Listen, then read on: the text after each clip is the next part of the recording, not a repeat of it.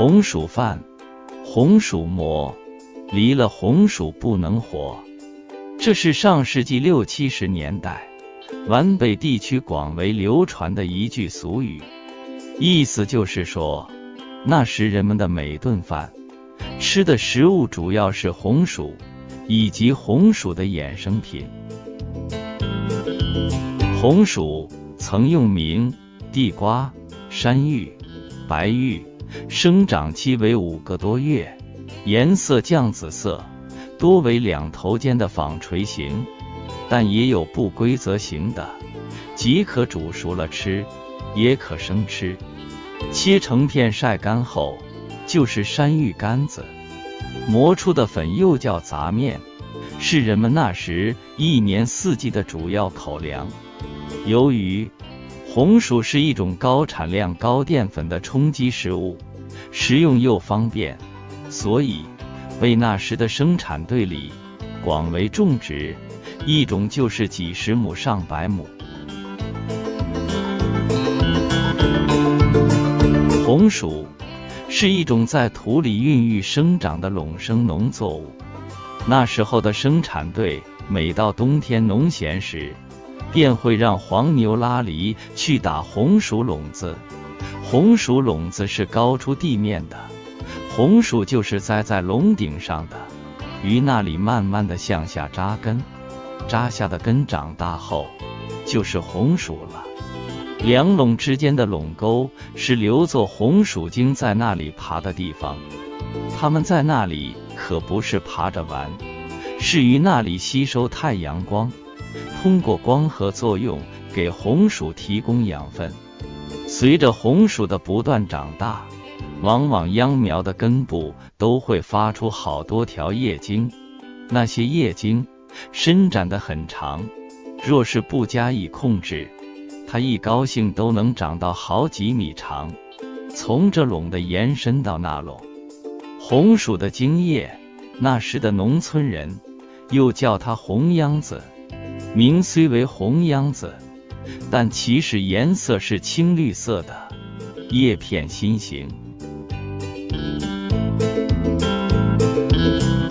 红薯是分两个时间段栽植的，春天栽植的叫春红薯，收过麦子后，麦茬地里打出红薯垄子再栽植的，就叫麦茬红薯。两种红薯从栽植到用途也是截然不同的。春红薯收获后是用来切成片，晒成山芋干子；麦茬红薯主要是用来冬天窖藏，留作冬天里食用和来年春天里育红薯秧苗。育红薯秧苗是一件十分技术的农活。先要挖出育苗池，一锹深，三米宽，十多米长，池底垫上一层牛粪与碎土的混合物，之后把窖藏的红薯挨个排列在池内，红薯上再盖一层厚一点的牛粪。池内要插一温度计，用来掌握粪土的温度，温度高时便要洒水降温，温度低时。还要盖上塑料薄膜保温。当秧苗长到十来公分左右时，就可以拔出，移到大田地里的红薯垄子上栽植了。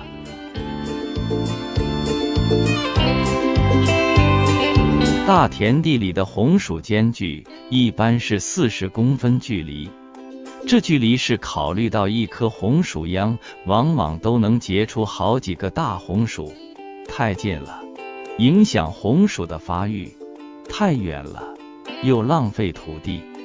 栽红薯前，要用粪巴子先在红薯垄子上扒出一个个的小坑，坑里浇点水，可拉头子把秧苗根部按在小坑里，埋上土就行了。麦茬红薯也是这样栽植。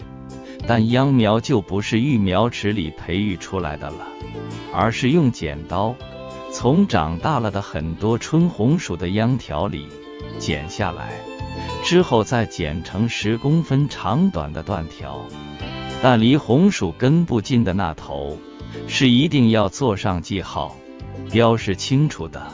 若不标示清楚，一旦栽错了头，不但不会结红薯，红薯秧还会开花，乃白色喇叭样的花，虽也十分娇艳好看，但这不是种地的农民所想看到的。正常结红薯的秧苗是不开花的。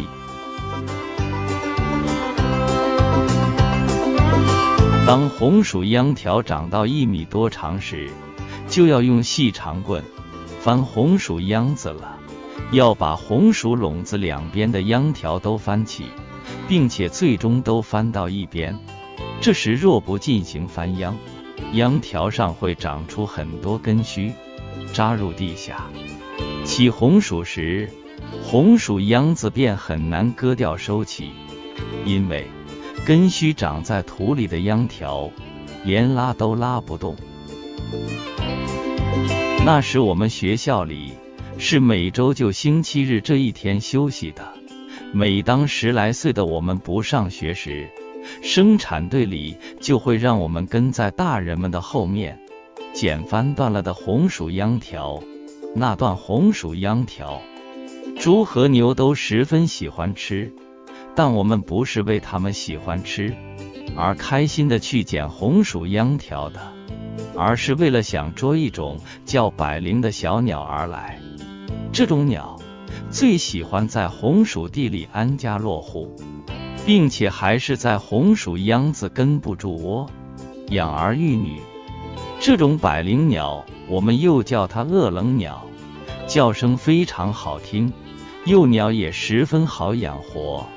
但母百灵鸟很聪明，在它给小鸟喂虫子时，不是径直的落在鸟窝旁的，而是落在窝的老远处，之后从红薯秧子下面钻到窝旁，这样我们就很难能找到它的窝了。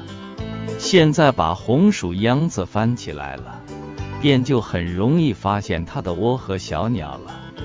此时我们会不顾半空中百灵鸟的哀鸣，连窝给它端回家。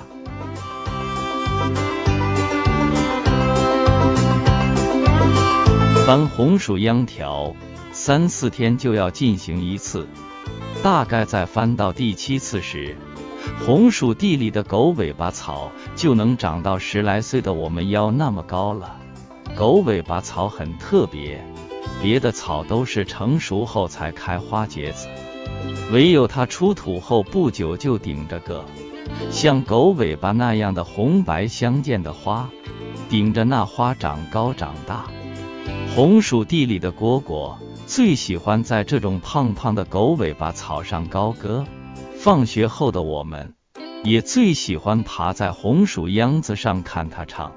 因为有一个蝈蝈在上面一展歌喉，不久就会再来一个和它抢地盘。此时，两只蝈蝈会在狗尾巴草上大打出手，打得不可开交。这时，作为看客的我们还会为处于下风的蝈蝈喊加油。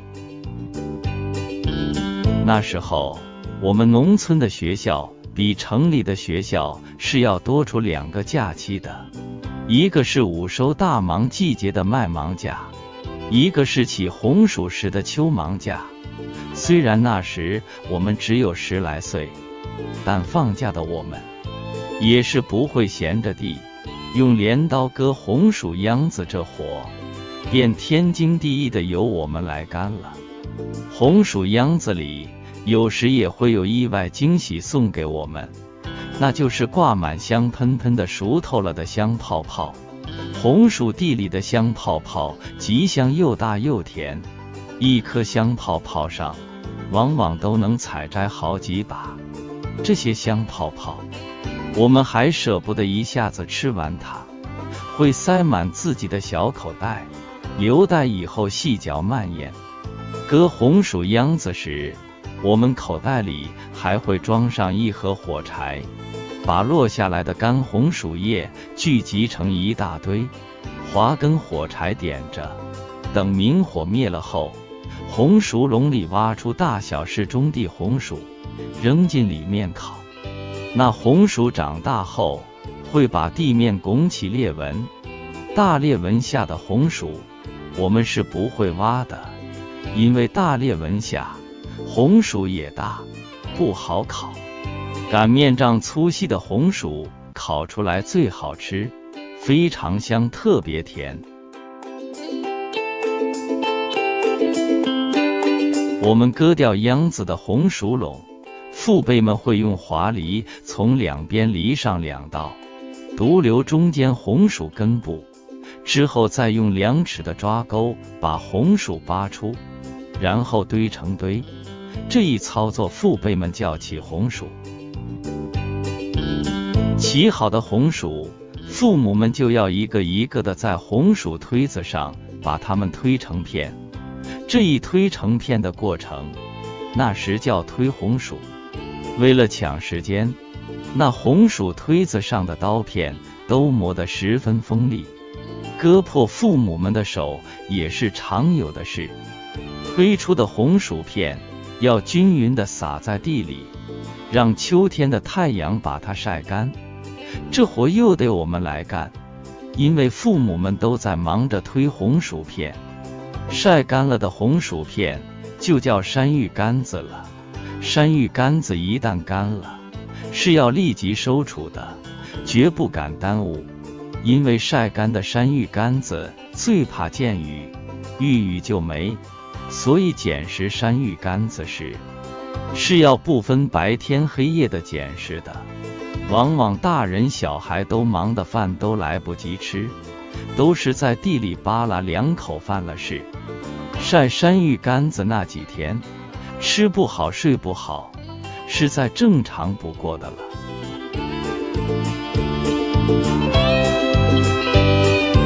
卖茶红薯的收获要比春红薯晚一个多月，管理上是和春红薯差不多的，但收获时就比春红薯简单多了。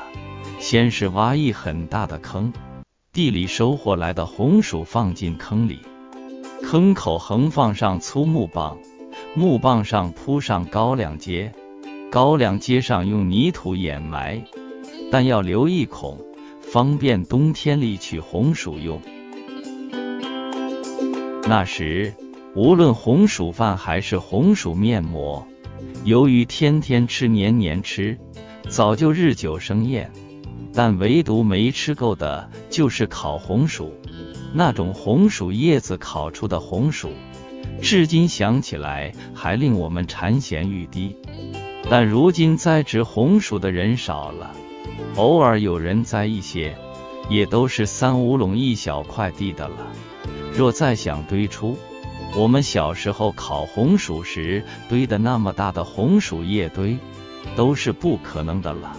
用红薯落叶烤红薯这事，我们也只能回味回味罢了。王贵田红薯分享完了，我们下期再会。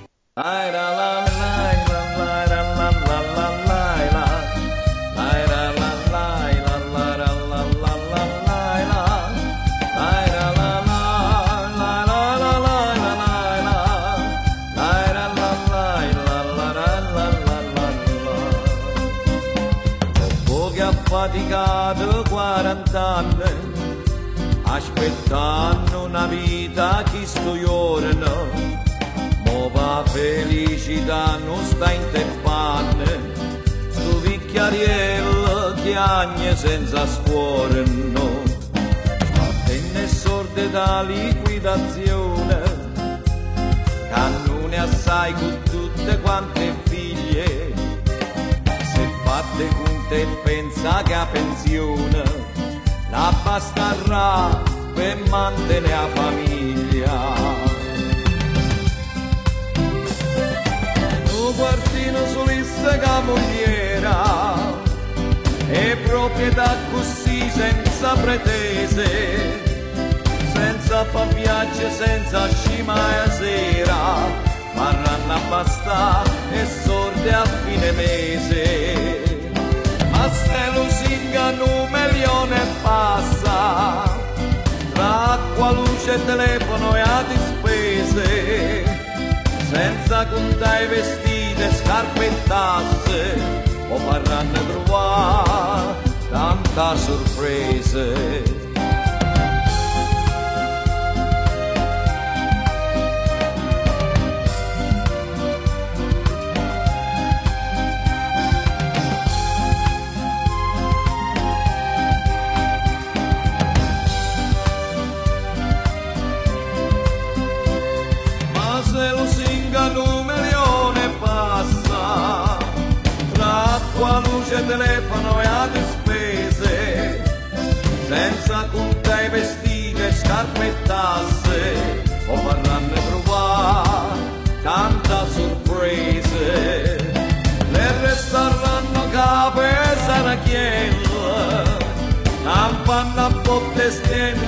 motivação.